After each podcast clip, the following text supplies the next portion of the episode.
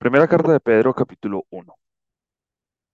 Pedro, apóstol de Jesucristo, a los expatriados de la dispersión en el Ponto, Galacia, Capadocia, Asia y Bitinia, elegidos según la presciencia de Dios Padre en santificación del Espíritu, para obedecer y ser rociados con la sangre de Jesucristo. Gracia y paz os sean multiplicadas.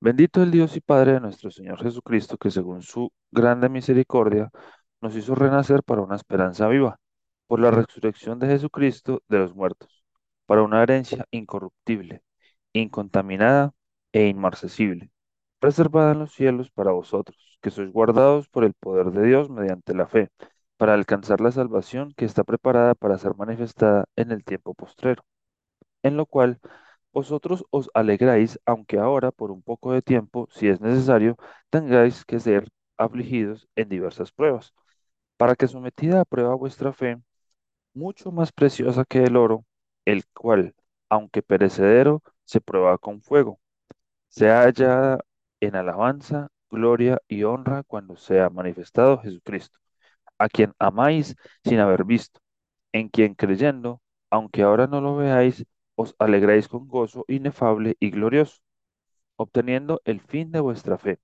que es la salvación de vuestras almas. Los profetas que profetizaron de la gracia destinada a vosotros inquirieron y diligentemente indagaron acerca de esta salvación, escudriñando qué persona y qué tiempo indicaba el Espíritu de Cristo que estaba en ellos, el cual anunciaba de antemano los sufrimientos de Cristo y las glorias que vendrían tras ellos. A estos se les reveló que no para sí mismos, sino para nosotros, administraban las cosas que ahora os son anunciadas, por lo que os ha predicado el Evangelio por el Espíritu Santo enviado del cielo, cosas en las cuales anhelan mirar los ángeles. Por tanto, ceñid los lomos de vuestro entendimiento, sed sobrios y esperad por completo en la gracia que se os traerá cuando Jesucristo sea manifestado, como hijos obedientes. No os conforméis a los deseos que antes teníais estando en vuestra ignorancia, sino como aquel que os llamó es santo, sed también vosotros santos en vuestra manera de vivir. Porque escrito está, sed santos porque yo soy santo. Y si invocáis por Padre a aquel que sin acepción de personas juzga según la obra de cada uno, conducíos en temor todo el tiempo de vuestra peregrinación, sabiendo que fuisteis rescatados de vuestra vana manera de vivir, la cual recibisteis de vuestros padres, no con cosas corruptibles, como oro o plata, sino como la sangre preciosa de Cristo, como de un cordero sin mancha y sin contaminación. Ya destinado desde antes de la fundación del mundo, pero manifestado en los postreros tiempos por amor de vosotros, y mediante el cual creéis en Dios, quien lo resucitó de los muertos, y le ha dado gloria para que vuestra fe y esperanza sean en Dios, habiendo purificado vuestras almas por la obediencia a la verdad, mediante el Espíritu, para el amor fraternal no fingido. Amaos unos a otros entrañablemente de corazón puro siendo renacidos no de simiente corruptible, sino de incorruptible, por la palabra de Dios que vive y permanece para siempre. Porque toda carne es como hierba, y toda la gloria del hombre como la flor de la hierba. La hierba se seca y la flor se cae, mas la palabra del Señor permanece para siempre. Y esta es la palabra que por el el Evangelio os ha sido anunciada. Primera carta de Pedro, capítulo 2. Desechando pues toda malicia, todo engaño, hipocresía, envidias y todas las detracciones, desead como niños recién nacidos la leche espiritual no adulterada, para que por ella crezcáis para salvación, si es que habéis gustado la benignidad del Señor, acercándoos a Él, piedra viva, desechada ciertamente por los hombres, mas para Dios escogida y preciosa. Vosotros también, como piedras vivas, Sed edificados como casa espiritual y sacerdocio santo, para ofrecer sacrificios espirituales aceptables a Dios por medio de Jesucristo. Por lo cual también contiene la escritura. He aquí, pongo en Sión la principal piedra del ángulo, escogida, preciosa, y el que creyere en él no será avergonzado. Para vosotros, pues, los que creéis, Él es precioso, pero para los que no creen, la piedra de los edificado- que los edificadores desecharon ha venido a ser la cabeza del ángulo. Y piedra de tropiezo y roca que hace caer, porque tropiezan en la palabra, siendo desobedientes, a lo cual fueron también destinados. Mas vosotros sois linaje escogido, real sacerdocio, nación santa, pueblo adquirido por Dios, para, para que anunciéis las virtudes de aquel que os llamó de las tinieblas a su luz admirable. Vosotros, que en otro tiempo no erais pueblo, pero que ahora sois pueblo de Dios, que en otro tiempo no habíais alcanzado misericordia, pero ahora habéis alcanzado misericordia. Amados, yo ruego como extranjeros y peregrinos que os abstengáis de los deseos carnales que batallan contra el alma, manteniendo vuestra buena manera de vivir entre los gentiles, para que en lo que murmuran de vosotros como de malhechores, glorifiquen a Dios en el día de la visitación al considerar vuestras buenas obras. Por causa del Señor, someteos a toda institución humana, ya sea al rey como a superior, ya a los gobernadores como por él enviados para castigo de los malhechores y alabanza de los que hacen bien. Porque esta, esta es la voluntad de Dios que haciendo bien hagáis callar la ignorancia de los hombres insensatos, como libres, pero no como los que tienen la libertad como pretexto para hacer lo malo, sino como siervos de Dios. Honrad a todos, amad a los hermanos, temed a Dios, honrad al rey. Criados, estad sujetos con todo respeto a vuestros amos, no solamente a los buenos y afables, sino también a los difíciles de soportar, porque esto merece aprobación Si alguno a causa de la conciencia delante de Dios sufre molestias padeciendo injustamente, pues, ¿qué gloria es si pecando sois abofetados y lo soportáis? Mas si haciendo lo bueno sufrís y lo soportáis, esto ciertamente es aprobado delante de Dios. Pues para esto fuisteis llamados, porque también Cristo padeció por nosotros, dejándonos ejemplo, para que sigáis sus pisadas, el cual no hizo pecado, ni se halló engaño en su boca, quien Cuando le maldecían, no respondía con maldición. Cuando padecía, no amenazaba, sino encomendaba la causa al que juzga justamente, quien llevó él mismo nuestros pecados en su cuerpo sobre el madero, para que nosotros, estando muertos a los pecados, vivamos a la justicia, y por cuya herida fuisteis sanados. Porque vosotros erais como ovejas descarriadas, pero ahora habéis vuelto al pastor y obispo de vuestras almas. Primera carta de Pedro, capítulo 3. Asimismo, vosotras, mujeres, estad sujetas a vuestros maridos, para que también los que no creen a la palabra sean ganados sin palabra por la conducta de sus esposos, considerando vuestra conducta casta y respetuosa.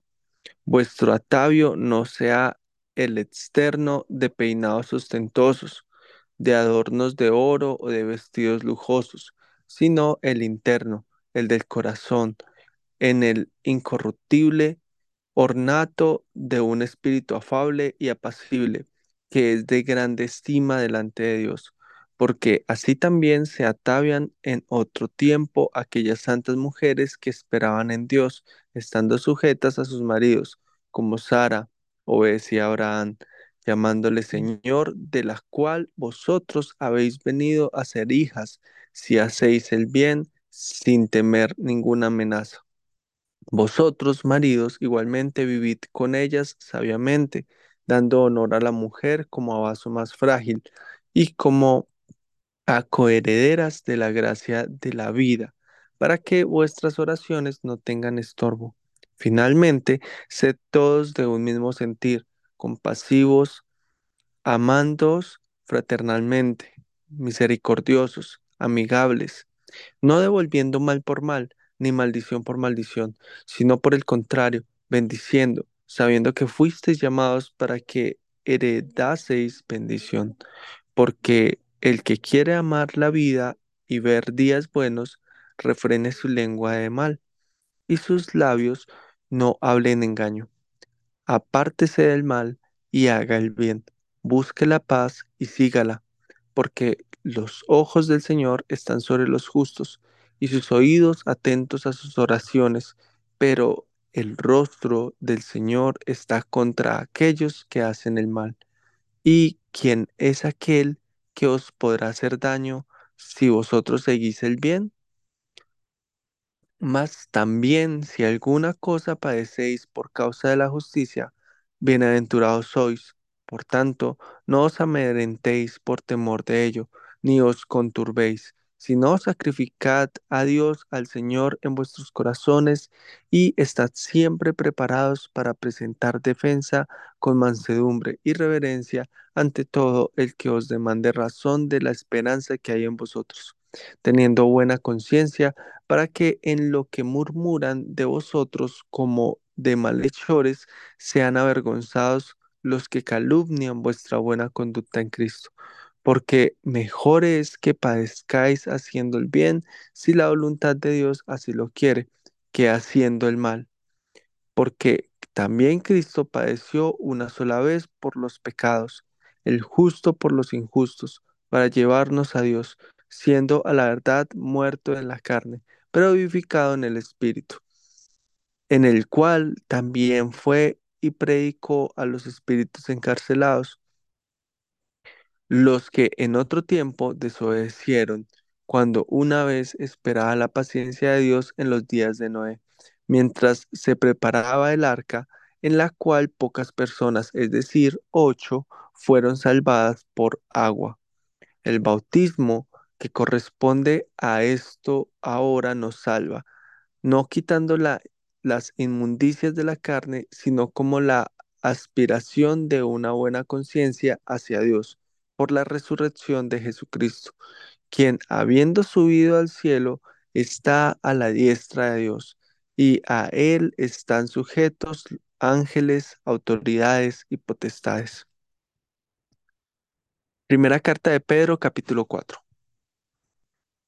Puesto que Cristo ha padecido por nosotros en la carne, vosotros también armaos del mismo pensamiento, pues quien ha padecido en la carne terminó con el pecado, para no vivir el tiempo que resta en la carne conforme a las concupiscencias de los hombres, sino conforme a la voluntad de Dios.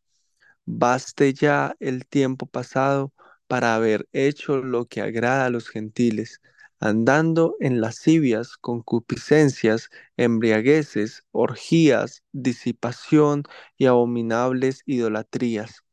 A estos les parece cosa extraña que vosotros no corráis con ellos en el mismo desenfreno de disolución y os ultrajan. Por ellos darán cuenta al que está, pero ellos darán cuenta al que está preparado para juzgar a los vivos y a los muertos, porque por esto también ha sido predicado el Evangelio a los muertos, para que sean juzgados en carne según los hombres, pero vivan en espíritu según Dios. Mas el fin de todas las cosas se acerca. Sed pues sobrios y velad en oración. Y ante todo, tened entre vosotros ferviente amor, porque el amor cubrirá multitud de pecados. Hospedaos los unos a los otros sin murmuraciones, cada uno según el don que ha recibido, ministrelo a los otros. Como buenos administradores de la multiforme gracia de Dios, si alguno habla, hable conforme a las palabras de Dios si alguno ministra, ministre conforme al poder que Dios da, para que en todo sea Dios glorificado por Jesucristo, a quien pertenecen la gloria y el imperio por los siglos de los siglos. Amén. Amados, no os sorprendáis del fuego que prueba que os ha sobrevenido, como si alguna cosa extraña os aconteciese, sino gozaos por cuanto sois participantes de los padecimientos de Cristo, para que también en la revelación de su gloria os gocéis con gran alegría. Si sois vituperados por el nombre de Cristo, sois bienaventurados, porque el glorioso Espíritu de Dios reposa sobre vosotros. Ciertamente de parte de ellos el blasfemado, pero por vosotros es glorificado. Así que ninguno de vosotros padezca como homicida, como homicida, o ladrón, o malhechor, o por entremeterse en lo ajeno. Pero si alguno padece como cristiano, no se avergüence, sino glorifique a Dios por ello, porque es tiempo de que el juicio comience por la casa de Dios. Y si primero comienza por nosotros, ¿cuál será el fin de aquellos que no obedecen el Evangelio de Dios? Y si el justo con dificultad se salva, ¿en dónde aparecerá el impío y el pecador? De modo que los que padecen según la voluntad de Dios encomienden sus almas al fiel Creador y hagan el bien. Primera carta de Pedro, capítulo 5. Ruego a los ancianos que están entre vosotros, yo anciano también con ellos, y testigo de los padecimientos de Cristo, que soy también participante de la gloria que será revelada. Apacentad la grey de Dios, que está entre vosotros, cuidando de ella, no por fuerza, sino voluntariamente, no por ganancia deshonesta, sino con ánimo pronto, no como teniendo señorío sobre los que están a vuestro cuidado, sino siendo ejemplos de la grey. Y cuando aparezca el príncipe de los pastores, vosotros recibiréis la corona incorruptible de gloria. Igualmente, jóvenes, estad sujetos a los ancianos, y todos sumisos unos a otros, revestidos de humildad, porque Dios resiste a los soberbios y da gracia a los humildes. Humillaos pues bajo la poderosa mano de Dios para que Él os exalte cuando fuere tiempo, echando toda vuestra ansiedad sobre Él, porque Él tiene cuidado de vosotros. Sed sobrios y velad, porque vuestro adversario el diablo, como león rugiente, anda alrededor buscando a quien devorar, el cual resistid firmes en la fe, sabiendo que los mismos padecimientos se van cumpliendo en vuestra, en vuestros hermanos en todo el mundo. Mas el Dios de toda gracia, que nos llamó a su gloria eterna en Jesucristo, después que hayáis padecido un poco de tiempo, Él mismo os perfeccione, afirme, fortalezca y establezca. A Él sea la gloria y el imperio por los siglos de los siglos. Amén. Por conducto de Silvano, a quien tengo por hermano fiel, os he escrito brevemente, amonestándoos y testificando que esta es la verdadera gracia de Dios en la cual estáis. La iglesia que está en Babilonia, elegida juntamente con vosotros y Marcos, mi hijo, os saludan. Saludaos unos a otros con ósculo de amor. Paz sea con todos vosotros los que estáis en Jesucristo.